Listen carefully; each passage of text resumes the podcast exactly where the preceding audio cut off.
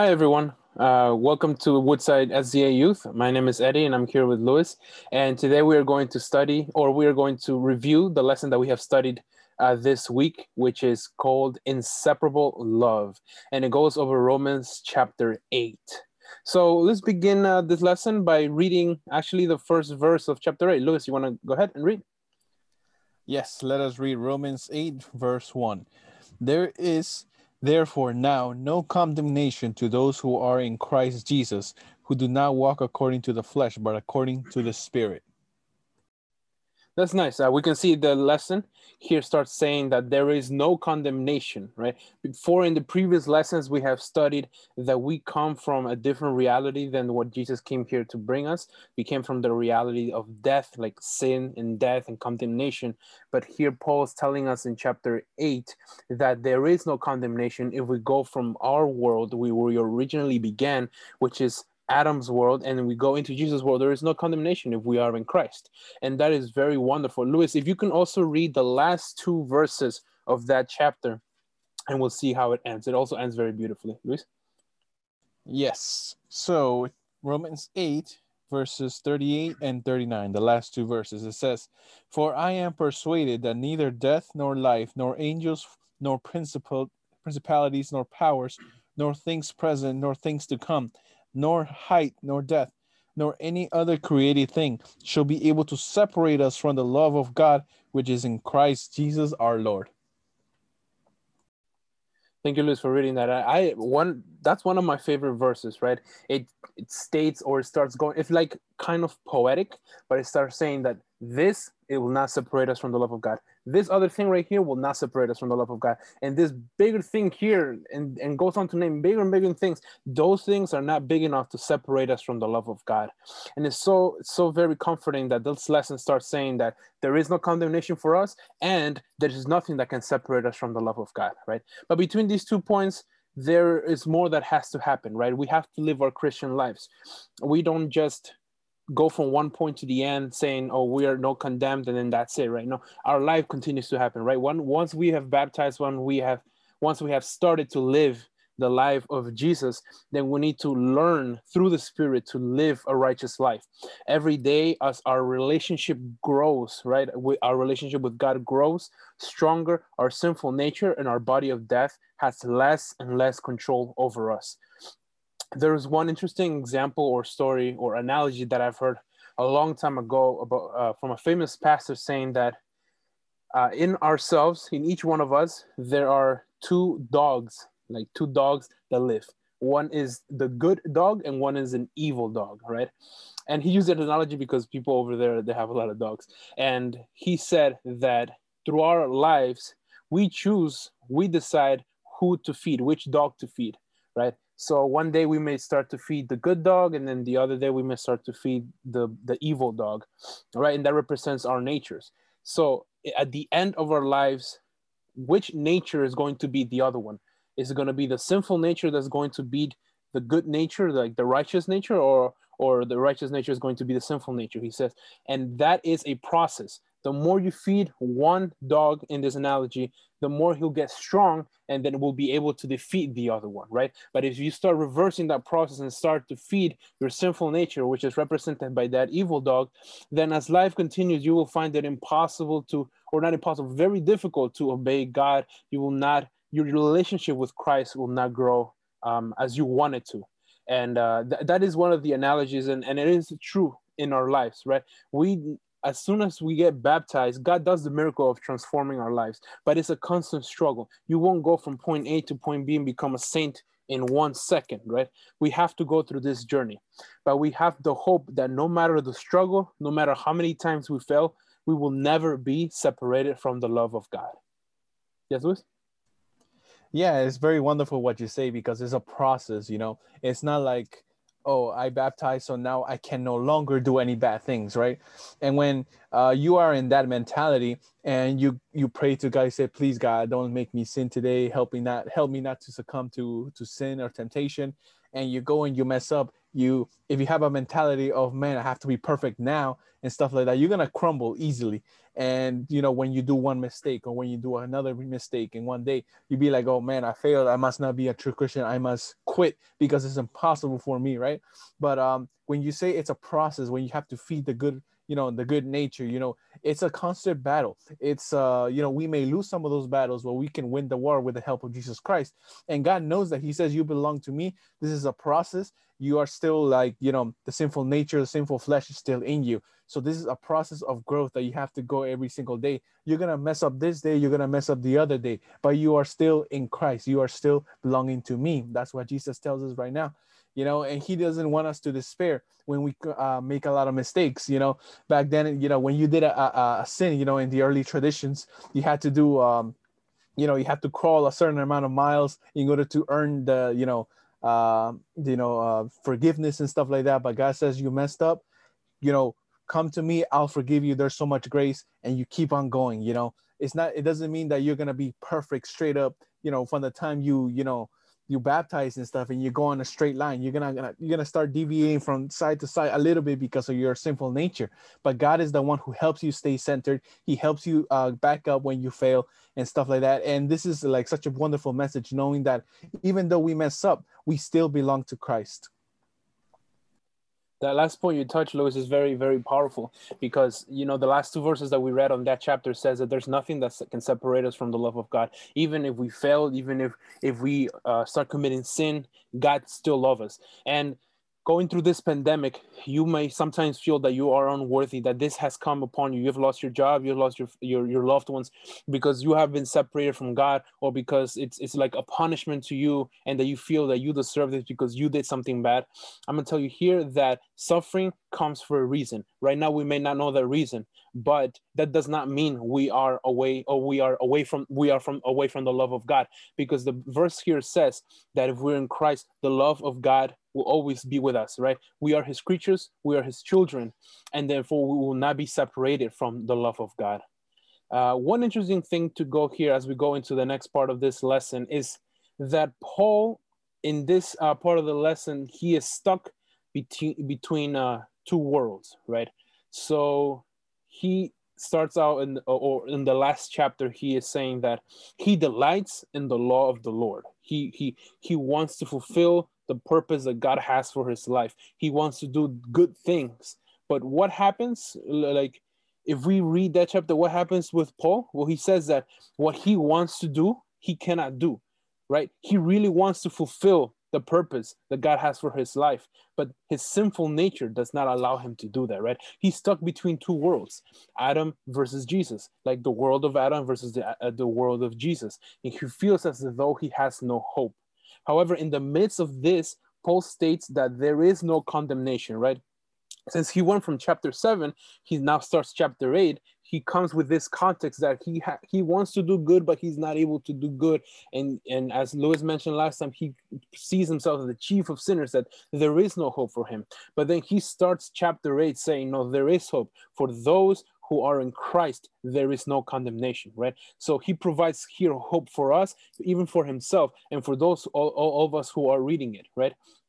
And, and Paul states that there's no condemnation for those who are in Christ. Christ has changed our relationship to the law, as we have studied previously, right? Jesus came to live out as a human being. He came into this into this world. He lived his life. He suffered through pain. He went through the experiences that we experience, and he died in our place and took our condemnation upon him, right? So we no longer have to suffer that condemnation, that death, that death that we, that we deserve as a result of sin. Jesus took that upon him when he came into into this world and he died at the cross, right? And the law is no longer for us. It's no longer a law of sin and death but it's a law of spirit and life, right? Jesus changed that relationship. The law will no longer condemns us, but it's, it's now some a law that is the spirit in life, right? We are able to receive justification through Christ, and we are able to have uh, everlasting life as a result of that right? And as children of god uh, as we go into the next part we know that uh, there will be an end to all of this suffering right? This whole pandemic that we're living now, sickness, death, tragedies, catastrophes, this all will end and, and God will restore everything to how it was before sin and even even better. I don't know if you guys remember the story of Job that one day he was good he was one of the richest men he had children servants and all this uh, all these animals all this property and then the next day he had nothing right his children died he lost everything his family died and, and his friends even came to blame him. But in the end towards the end of that story we see that job had everything restored to him and even more than like, like double right? So we know as children of god that everything that we are living right now will be like this whole messed up world that we live in will be restored at the end right and there is a and there is a difference right between suffering with god and suffering without god right? Because it, is true we cannot skip the reality that we are living right now. We do suffer we do through, go through problems and, and difficulties right? And luis what can you provide us uh, with this thought? Yeah i really like when you said like uh, suffering with god or suffering without god. You know there are many times where we are going to struggle in our lives and the best thing that we can do or like that we need sometimes when we're going through so much suffering and facing hard obstacles is just having someone else there with you. I remember uh, when i was last year actually it's about to be a year you know last year march when the pandemic started and everything was in quarantine especially in the states. When i was in uh, in in college at college you know, I, I was graduating and I have so many plans, and you know, uh, I was getting ready to say goodbye to everybody. You know, go out uh, to places to eat, enjoy. You know, because graduation is coming up, I might never see my friends again. I wanted to have this closure. You know, uh, all these celebrations. But when the pandemic happens, you know, it came, and then quarantine started. Everybody, most every single person got sent home. All the ceremonies were canceled. My graduation was canceled well my graduation ceremony was canceled more specifically all my friends got to go home and i you know i, I was one of the few people that stayed in the dormitory but i was alone you know now classes were online everything was just so stressful uh, you know uh, you know having such a wonderful uh, experience of uh, you know going through graduation that thing was just you know you know taken away from me i was not going to experience that anymore I missed my friends. I was so sad that I wasn't gonna celebrate with my family. Uh, I didn't that I wasn't gonna experience, uh, you know, walking down the aisle with my you know cap and gown and stuff like that. And I was alone in the dormitory. I had nobody there, uh, but I did have you know my closest friend there with me. And though like he didn't make all the problems go away, it was very wonderful to have someone else you know in the same position with me, right? in the same state, going through the same obstacles because he was also graduating with me. And, you know, the same struggles that we had, you know, our friends leaving, graduation being canceled, and all that stuff, we were going through it together. And just having those close friends there, you know, it gave me motivation to keep on going. And so when we are facing hard difficulties, hard troubles, um, we have someone who has gone through those troubles himself. You know, Jesus Christ has gone through all those things. He's coming with us. He says, you know, I know you're suffering, you know, but I'm here with you. And most of the time, the suffering doesn't go away. Sometimes the disease doesn't go away. Sometimes the debt doesn't go away. Sometimes, oh, you know, you you know, you're gonna go through so many more months or weeks with uh, the same struggle, but just God's presence being there, He fills you with a peace that you know no one else can fill you know it's it's just a wonderful thing because and it kind of it's supernatural because everything else is going south but your inner self your you know your soul your heart is going north. Like you're getting filled with happiness with peace in the middle of the storm and that's only something that only god can offer. Yes i i really like that point that you made right? Suffering with somebody or going through a situation with somebody that has it has experienced the same thing as you uh, being there by your side is, is something that can help you go along and, and overcome this experience, you know, this, this trial that you have in your life. And that's the exact thing that we receive when we become Christians, when we are with Christ. He is always by our side, no matter what situation we go through. And even to take the point a little bit further, we know that Jesus is our creator, right? And we are not a product of chance like other worldviews see us. We have a creator, right? So we have a purpose. Other people out there believe, you know, we were a product of chance, of, of randomness, and, and, and, and we just came to be uh, and then we came out of nothing and then we're going back to nothing right? So w- in this worldview you, there's no hope for you. You're looking to, to, see there's no purpose. Why are you even living? Why are you even here right? But as as we go through this suffering this suffering in this world in these situations because we believe in god because we ha- we are in christ we can have that hope and we have that experience you know that companionship that he is with us every time we go through these troubles. And, uh, and that is a very very comforting thought whenever we go through these trials right? Although we suffer in this world you know we must never doubt the, the, the, the love that god has for us right? We sometimes maybe think maybe tempted to think that we are suffering because god is not pleased with us as i mentioned before that he stopped loving us. But let me tell you god has loved us even before we were born god came up with the plan of salvation before even a man fell into sin right even before all of that happened at, at the Garden of Eden, right? And he was still in our on our in our side. That he was still on our side then, so he's still on our side today, right? Nothing can separate us, as uh, Lewis read earlier. Nothing can separate us from the love of God, right? And as we go now into closing at the end of the lesson on the last day, uh, we see, or, or the lesson shows us how the Holy Spirit works in us, right? The Holy Spirit is the one who makes it possible for God's commandments to be written in our hearts, right? It is no longer, or it is not good to just have those commandments written in the Bible or in the stones like the people of Israel, and just for you to look out there and you have no connection with that, right? That is something external to you. It is very important that we have we internalize those commandments, right?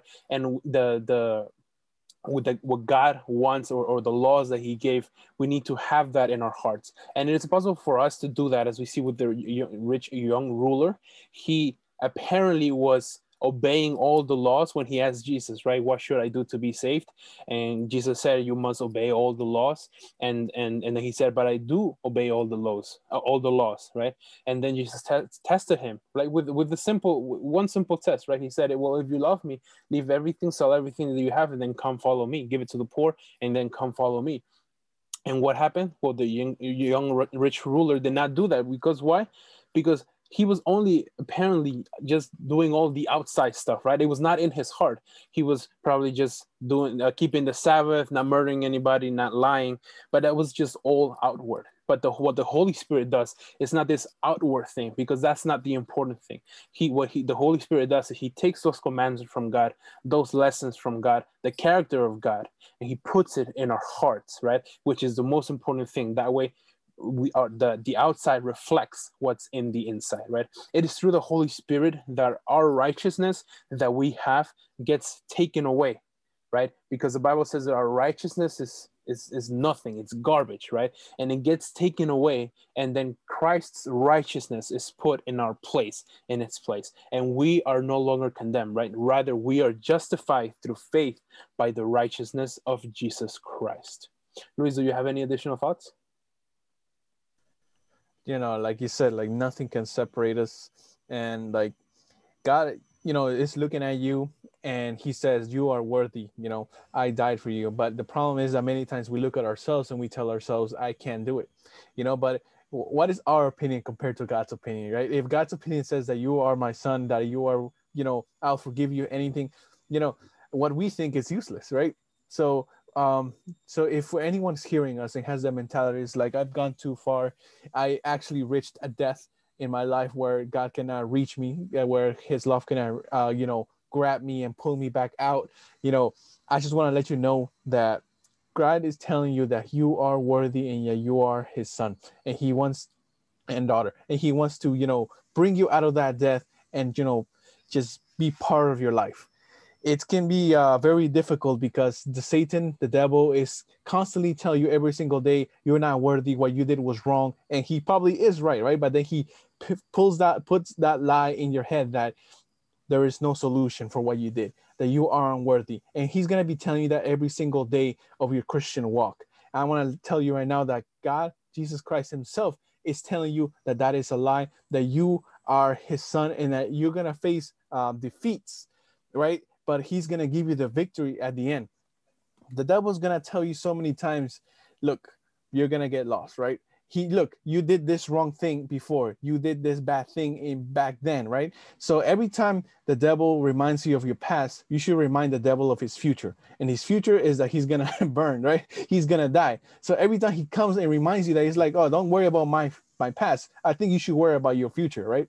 And that's the future that he has. God promises you a better future. God promises you that he will give you a new kingdom a new life. He's going to transform you. Right now we are not transformed so don't worry about the bad things that you have. You will be transformed and that's why this is a process you know? Nothing can separate us from the love of god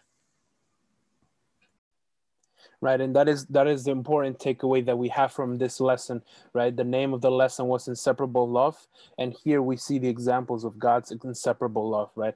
You never doubt and uh, those for those of you who are watching listening to us never doubt that god loves you right? No matter what you're going through your life god loves you and he wants to be there for you. All you have to do is accept him in your heart and he will be there with you. And then you will be able to if if you are in christ you will, there will be no condemnation for you and you will be able to live uh, forever with christ in heaven.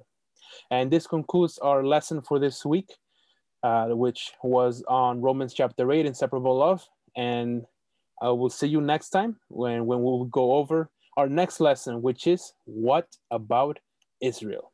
All right. And we'll see you next week. Bye, everyone.